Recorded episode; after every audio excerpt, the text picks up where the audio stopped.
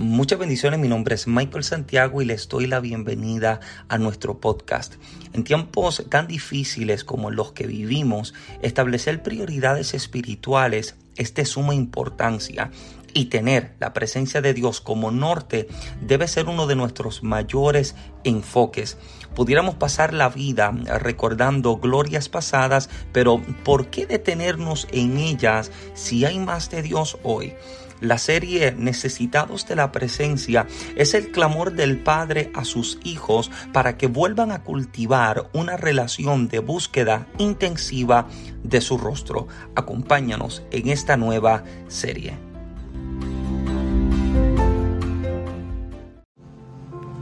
Capítulo número 24 del Evangelio según San Lucas, versículo número 49. ¿Lo tenemos?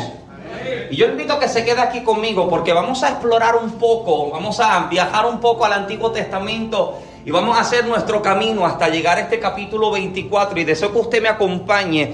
Porque hay algo eh, que entiendo que Dios desea despertar en nuestra vida y que podamos comprender de que hay algo que Dios desea entregarnos y dónde desea colocarnos. Lucas capítulo 24, verso 49. Lee la palabra del Señor de la siguiente forma. Honrando al Dios Padre, Hijo y Espíritu Santo. Y los que van para el cielo dicen, los que van para el cielo dicen fuertemente.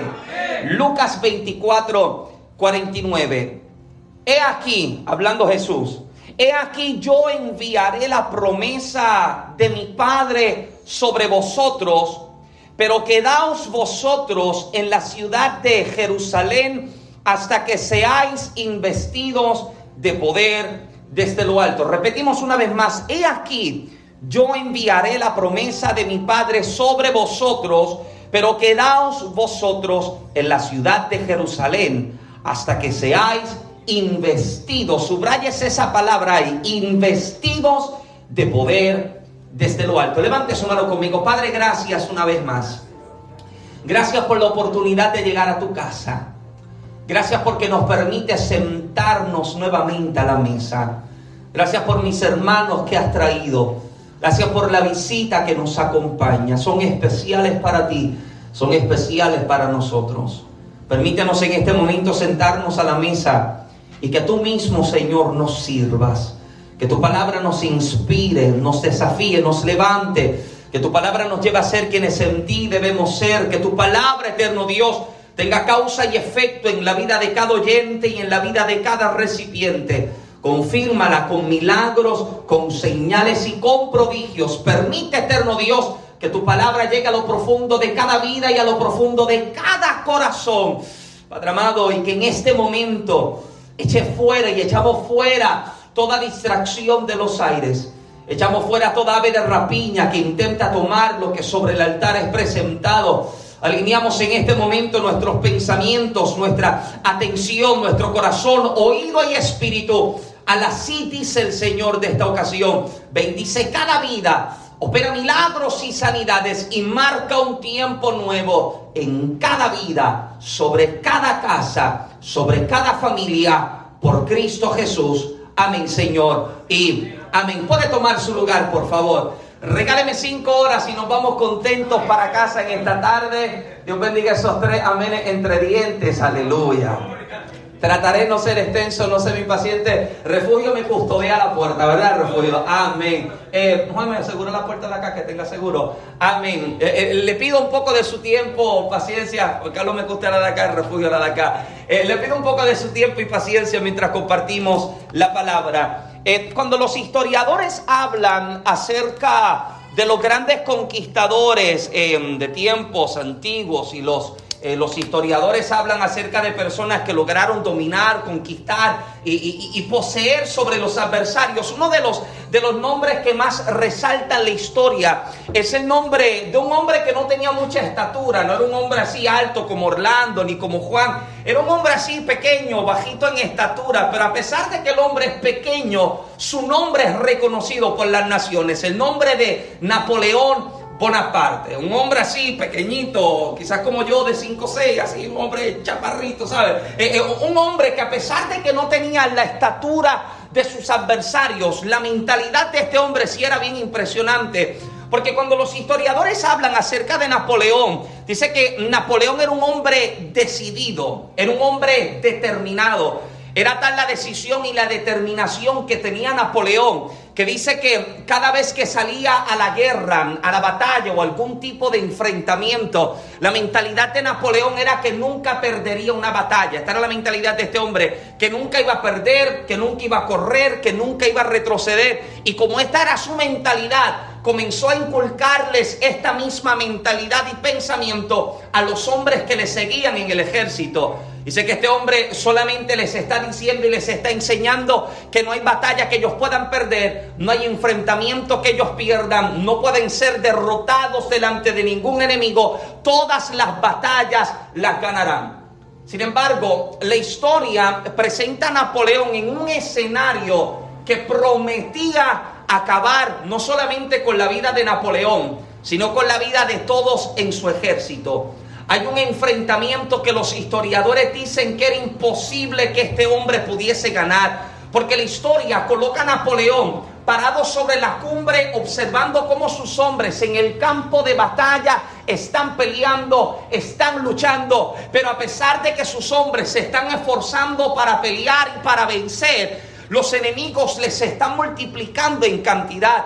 Los enemigos han superado las cantidades de números del ejército de Napoleón y Napoleón lo único que puede hacer es pararse detrás de su ejército y observar cómo su gente poco a poco, uno a uno, están cayendo muertos a filo de espada y de disparos de parte de los enemigos. Y mientras Napoleón está observando el valle, el campo, cómo sus hombres se están perdiendo, el hombre que nunca había pensado perder, el hombre que nunca había pensado en la derrota, el hombre que nunca había pensado en el retroceso, ahora está observando el retroceso como la única alternativa para salir con vida de este enfrentamiento. Por lo tanto, decidido ahora en huir, decidido en retroceder, dice que Napoleón mandó a llamar al trompetista del ejército. Manda a llamar al trompetista, le acerca y le hace observar lo que en el campo está aconteciendo. Le hace mirar el campo, le hace observar el valle y le hace entender que esta batalla la están perdiendo. Napoleón le está diciendo al trompetista, no hay forma, no hay manera en que nosotros podamos ganar esta batalla. Necesitamos dejarle saber a nuestra gente que está peleando que necesitamos huir, que tomen lo que tienen, que salgan corriendo como puedan,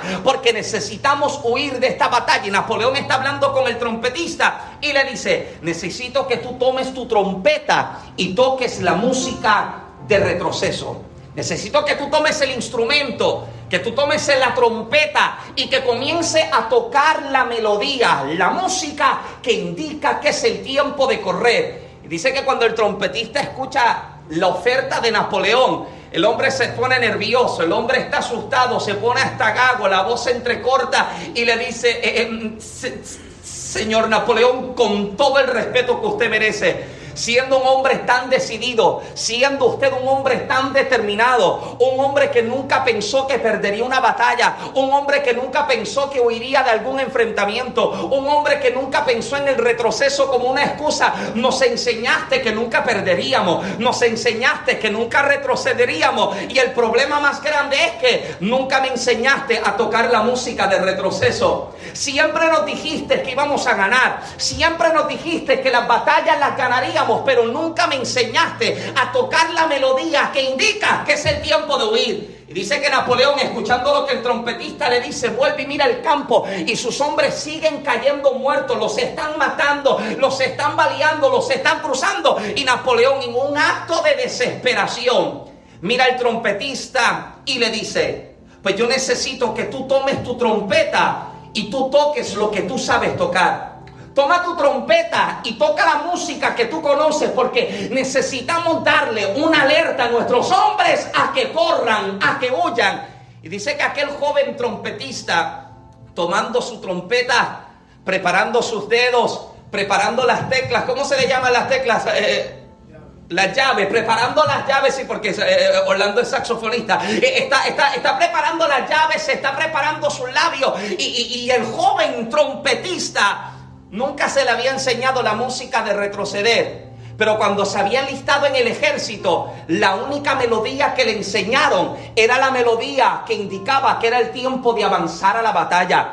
Él no sabía tocar la música de retroceso, pero sí sabía tocar la música que indicaba que era el momento de avanzar. Y el joven, asustado, nervioso, toma la trompeta, prepara sus dedos, prepara, ¿cómo se llama la llave? Prepara sus labios y comenzó a sonar aquella música que le habían enseñado años atrás. El joven está soplando lo más fuerte que puede. El joven está tocando aquella música. El detalle es el siguiente, que el propósito de que el joven tocara la música era dejarles saber a la gente que estaba en el campo que necesitaban tomar lo que tenían, correr y huir porque iban a morir en la batalla. Sin embargo, cuando el joven comenzó a tocar aquella música, esto me bendice hasta los ruedos del pantalón, porque cuando el joven comenzó a tocar aquella melodía, los hombres que estaban peleando en el campo comenzaron a turbarse, porque ellos sabían que la batalla la estaban perdiendo, ellos sabían que el enfrentamiento lo estaban perdiendo, ellos sabían que sus enemigos les multiplicaban en cantidades, pero cuando comenzaron a escuchar aquella música,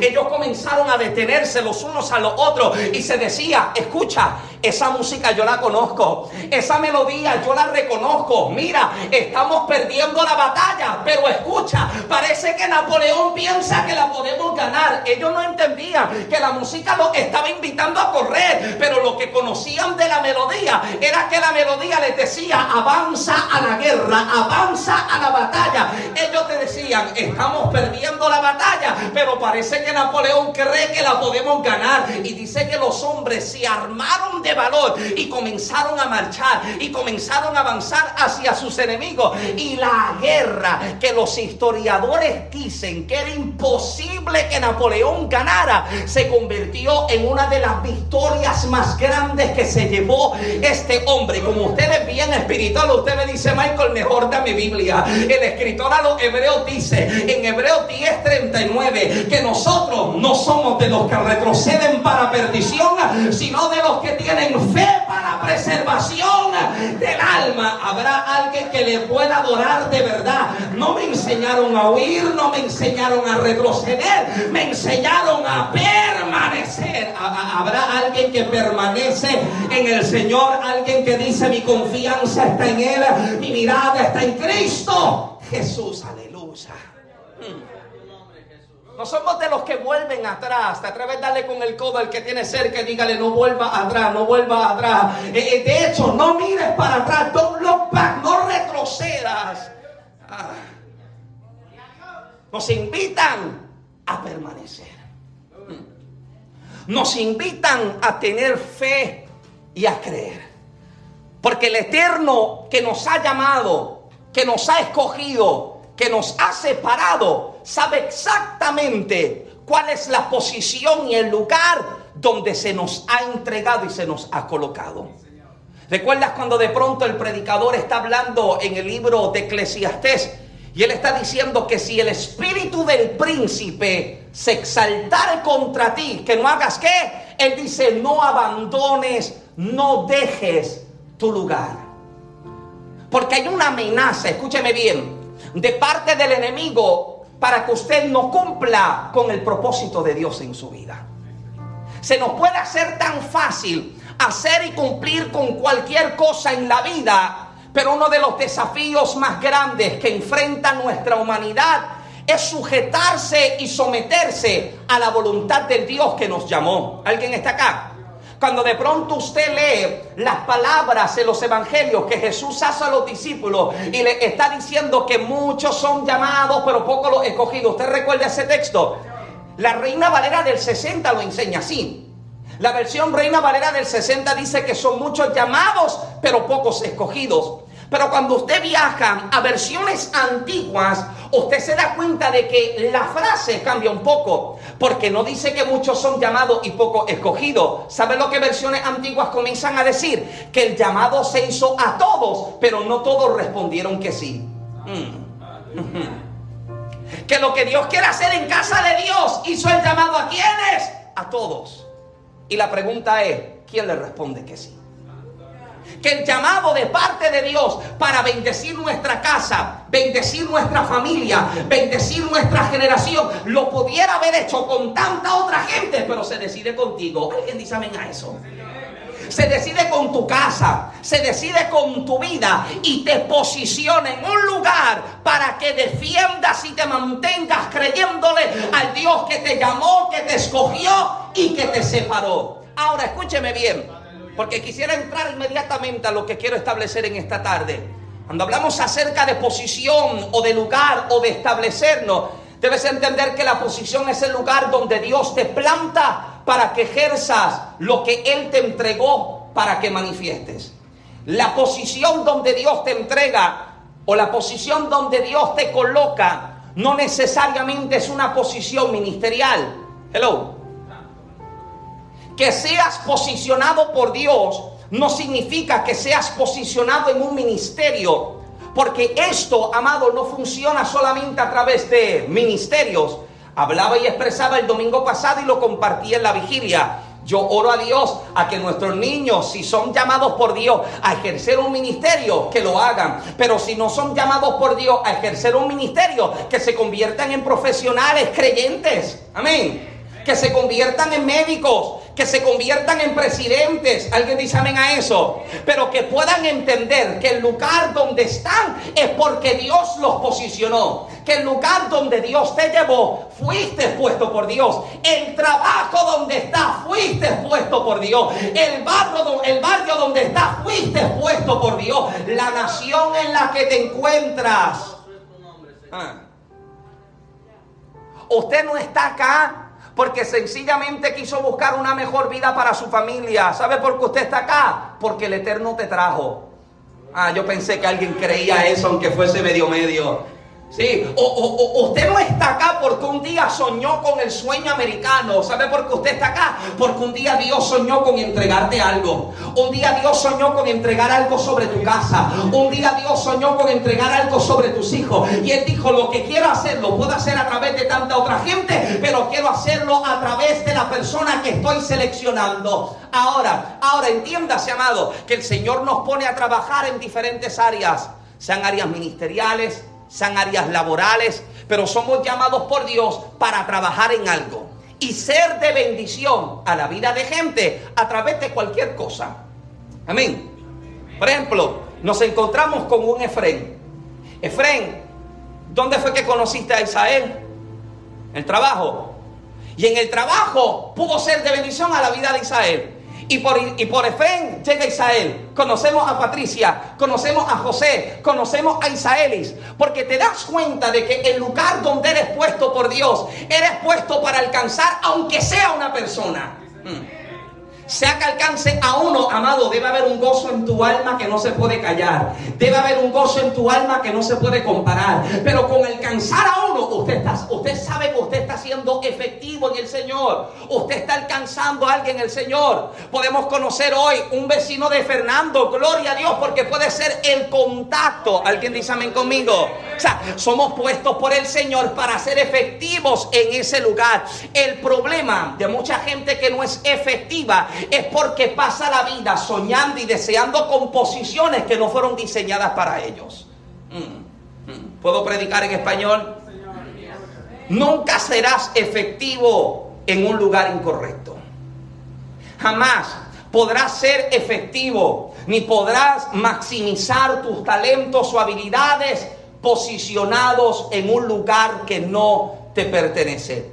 Puedes tener todas las estrategias, puedes tener los dones, puedes tener talento, pero si estás en un lugar incorrecto, nada será efectivo. ¿Alguien está conmigo?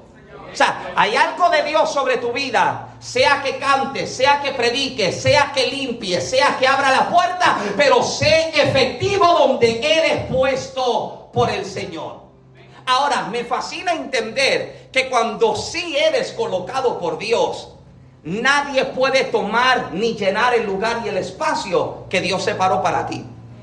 Imagínate, tratar de encajar en un molde que fue diseñado, iba a decir de 120 libras, pero desde que me casé ya ese número no existe. Eh, imagínate tratar de encajar en un molde de 156 libras, como que me da pena decirlo. Eh, hablaba con Genesis y yo le preguntaba, Genesis, yo estoy gordito, yo estoy, yo, yo estoy chonchi, ¿qué me...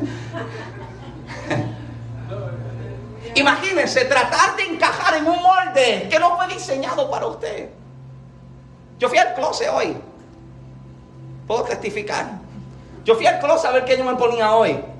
Y me puse la chaqueta de mi boda. oh, Dios mío, yo parecía... Yo parecía un pig in a blanket. ¿Cómo se dice pig in a blanket en español? Yo no sé cómo se llama eso. Eh, ¿qué, más puedo decir que yo? Fernando, tú que sabes tanto nombre y tanta frase, ¿qué, qué, yo parecía? ¿Un pastel mal amarrado? Imagínense tratar de meterse en una camisa de fuerza que no, tiene, no tiene tu diseño, no tiene tus medidas. Y lo mismo sucede cuando tratas de ocupar una posición o un lugar que no fue diseñado para ti. Entonces hay gente que pasa la vida tratando de encajar en partes y en lugares que no fueron para ellos. Es como montar un rompecabezas. Usted puede tener una pieza que tiene como tres cabecitas y usted mira el boquete y el boquete solo tiene para, para, para dos cabecitas. Usted puede tratar de apretarlo, puede tratar de hacerle fuerza, pero si la pieza no esté ahí, jamás entrará. Puede que sea un poco más pequeña y la mete y usted dice, cupo, no, tiene todavía espacio a la vuelta. Y te das cuenta cuando tratamos de encajar en lugares que no fueron diseñados para nosotros. Y como nadie puede quitar esa posición, nadie puede quitar ese lugar, te das cuenta que la posición que Dios te entrega siempre manifiesta oposición. Sígueme. Toda persona posicionada por el Señor se encontrará con los desafíos de la oposición del adversario, eh, oposición del enemigo que busca desalentarte, oposición del enemigo que busca desanimarte, oposición del adversario que busca desenfocarte. ¿Alguien me sigue? Oposición de parte del enemigo que trata de hacerte creer que eres menos de lo que Dios está diciendo que tú eres. Pero escuche bien, todo lo que viviste en tu vida pasada, todo lo que has vivido hasta esta mañana, entiendo que ha sido utilizado por el Señor para traer crecimiento a tu vida. ¿Usted es más grande que lo que era ayer? Seguro que sí. ¿Usted es más fuerte de lo que era ayer? Seguro que sí. ¿Usted tiene más fe que la que tenía ayer? Seguro que sí. Porque Dios ha utilizado las cosas que has vivido como un, como, un camino para conducirte, para presentarte, para establecerte. Lo ha utilizado y lo ha canalizado todo para prepararte para el lugar en el que el Señor te está preparando. Por eso es que, amado, nos fascina y nos bendice poder entender que valió la pena. Valió la pena llorar ayer. Valió la pena ayer, valió la pena ver la puerta cerrada porque abrió espacio para lo que Dios quería hacer hoy. Hay alguien que da un aplauso al Eterno en este día. Te preparó, te trajo. De que estamos llorosos, seguro que sí, pero nos secamos las lágrimas y estamos acá. Aleluya.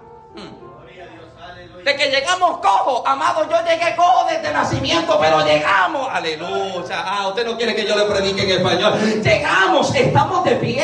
Eh, a la verdad es que tengo ojeras. Génesis puede testificar. A la verdad que la noche ha sido larga, pero estamos aquí. Alguien dice Usted está de pie porque el Señor te ha traído y sigue insistiendo. Esto es lo que yo quiero para tu vida. Esto es lo que yo quiero hacer sobre tu casa. Pero cada vez que Dios te coloca en un lugar, cada vez que Dios te posiciona, amado, por eso insistimos, insistimos en el estudio bíblico, insistimos en la oración porque es la forma en la que nos fortalecemos. Amado, no nos podemos descuidar.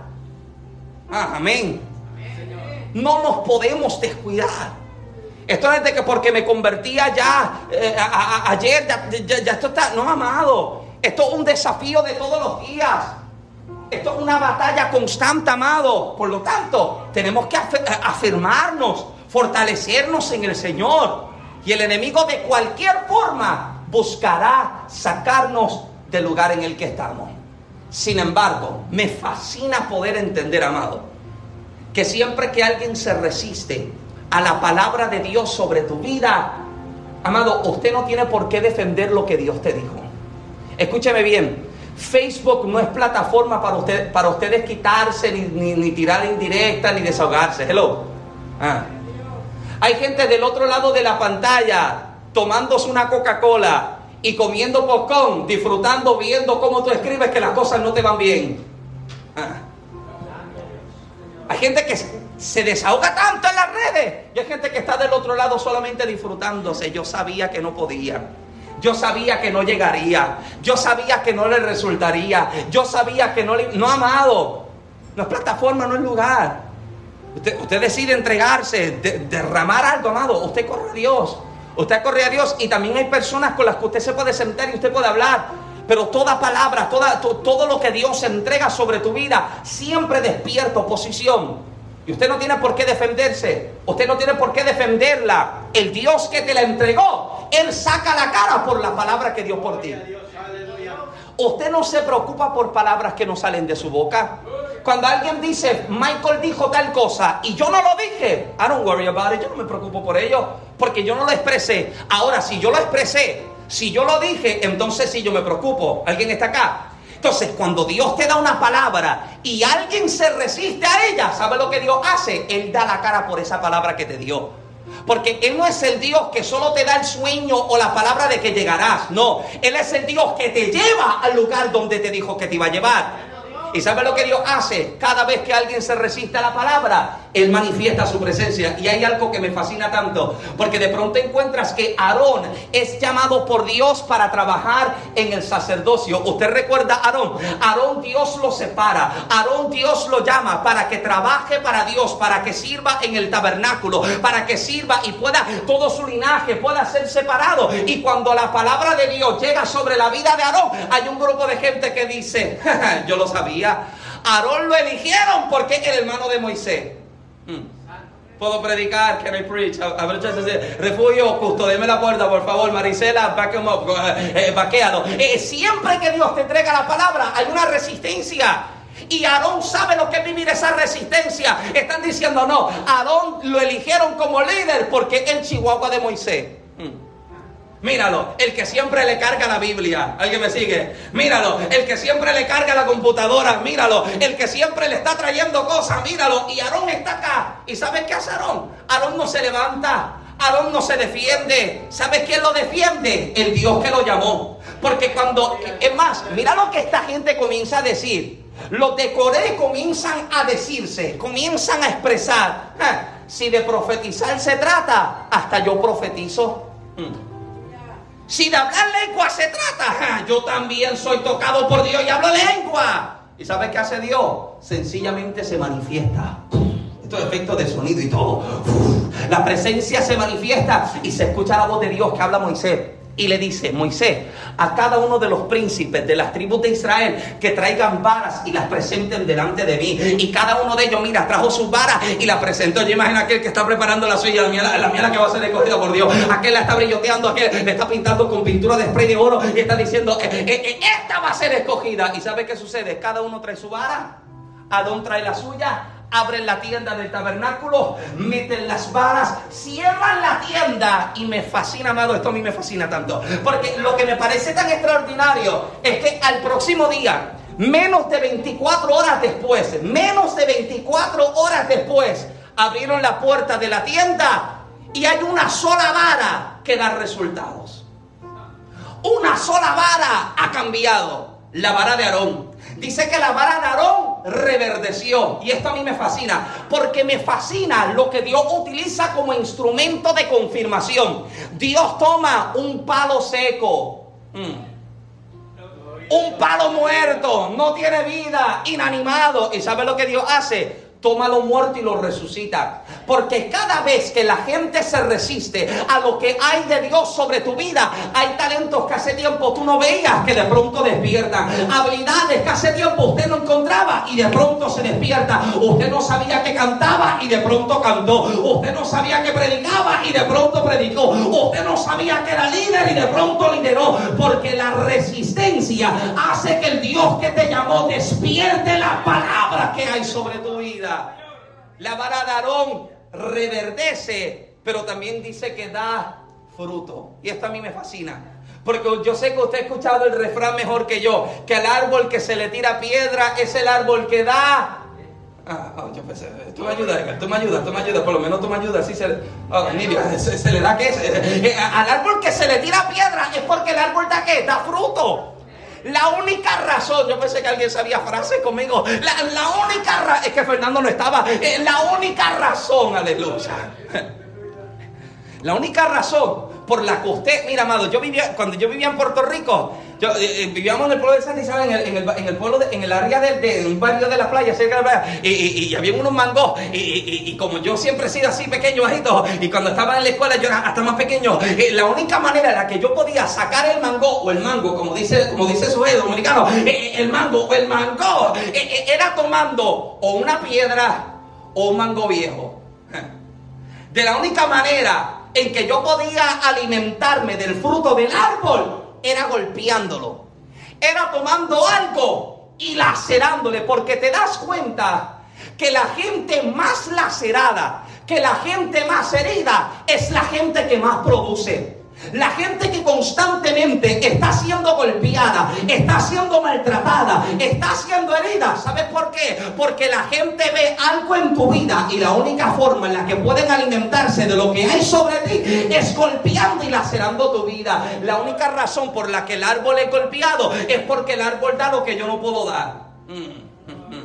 ¿Y sabe lo que me fascina tanto de esto? Que por más que critiquen el árbol, que por más que golpeen el árbol, que por más que la en el árbol, al final termina alimentándote de lo que el árbol produjo. Es que a mí no me gusta cómo canta, pero cuando canta yo siento a Dios. Es que a mí no me gusta cómo predica. Michael es gritón, pero cuando predica Dios me habla. Ah, yo pensé que alguien estaba acá conmigo todavía porque son alimentados. Ah, gracias, gracias por su amor y su entusiasmo. Alimentados por el fruto que tiene el árbol.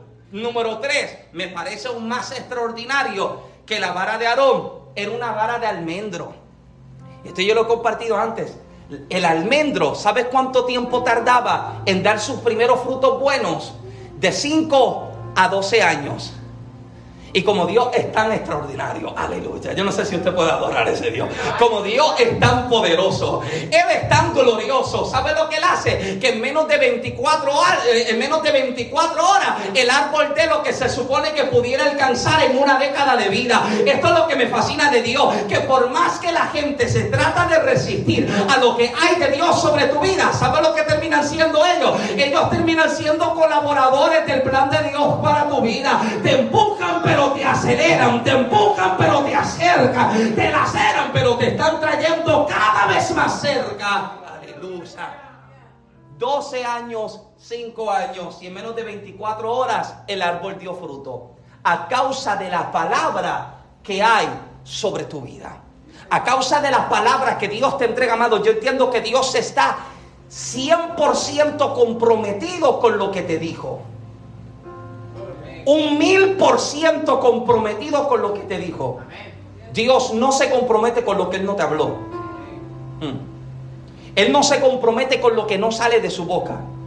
Pero si Él te habló y si Él te dijo que el milagro es para tu casa, hmm. si Él te dijo que el milagro es sobre tu cuerpo, si Él te dijo que la puerta se abre, si Él te dijo que la oportunidad se presenta, alguien debe recostarse sobre la verdad de que Dios es fiel a todo lo que nos ha prometido. ¿Alguien dice amén?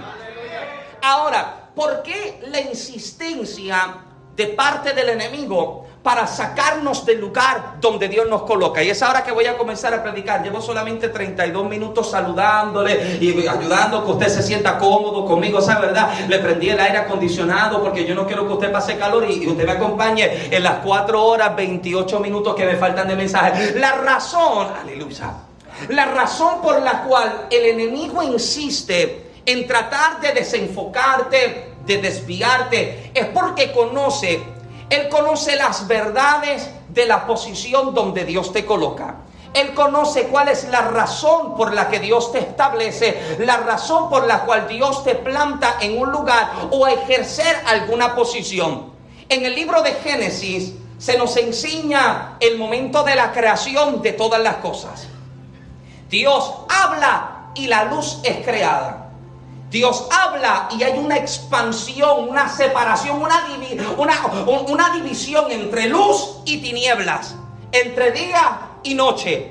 Haz una expansión entre cielos y tierra, entre, entre, tierra y mares. En la tierra comienza a dar árboles que dan fruto, árboles que dan semilla, árboles que se multiplican. En la tierra comienza a formar animales y comienza a darle forma. Pero el texto dice que en la tierra Dios planta un huerto. Usted recuerda el famoso huerto del Edén. En la tierra Dios planta un huerto. Génesis, estamos en Génesis. Capítulo 3 de Génesis comienza a mostrar este momento en el que el hombre está en el huerto. Cuando el hombre está en el huerto, usted, usted puede entender de que el huerto del Edén representaba el mejor lugar de acceso a la presencia. No había mejor lugar que el huerto. Porque el huerto del Edén es el lugar donde la presencia de Dios descendía y podía hablar cara a cara con Adán. Recuerde que Adán en el huerto, antes del pecado, no hay falta, no hay falla, no hay debilidad en su vida. La muerte llega como consecuencia del pecado y como el hombre no ha pecado, la muerte no ha sido creada todavía. Hello. El hombre dentro del huerto es un ser santo, por eso es que Dios dice que seamos santos porque Él es santo, que sin santidad nadie verá al Señor. ¿Alguien está acá? Hablamos acerca de una vida de separación para Dios, una vida en la que somos separados y vivimos para adorarle sencillamente y solamente a Él. Y en el huerto del Edén, Abraham tiene el mayor de los privilegios, el privilegio de estar en la presencia. Usted puede pensar en ese momento que Dios desciende y te habla. Que Dios desciende y te toca. Que Dios desciende y tiene una conversación contigo. Usted pudiera imaginarse un momento eso. Adán se encuentra en el lugar de acceso ilimitado a la presencia de Dios.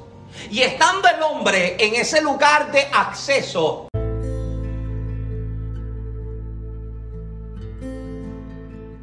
Muchas gracias por acompañarnos hasta el fin de este episodio. Ora a Dios que haya sido bendecido y edificado. No te pierdas la segunda parte de este mensaje que sé que también te será de mucha bendición si ha sido de bendición para tu vida este episodio, te invito a que compartas este episodio con tus amistades o con ministros o con alguien que entiendas que necesita escuchar esta palabra para que también este podcast pueda serles de bendición a ellos y así también estarías ayudándonos a seguir creciendo como comunidad.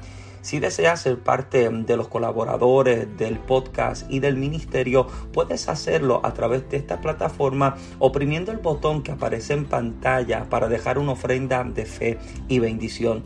Oro a Dios que seas bendecido con lo mejor y te lleve a mayores alturas en su presencia. Mi nombre es Michael Santiago. Nos vemos en el próximo episodio.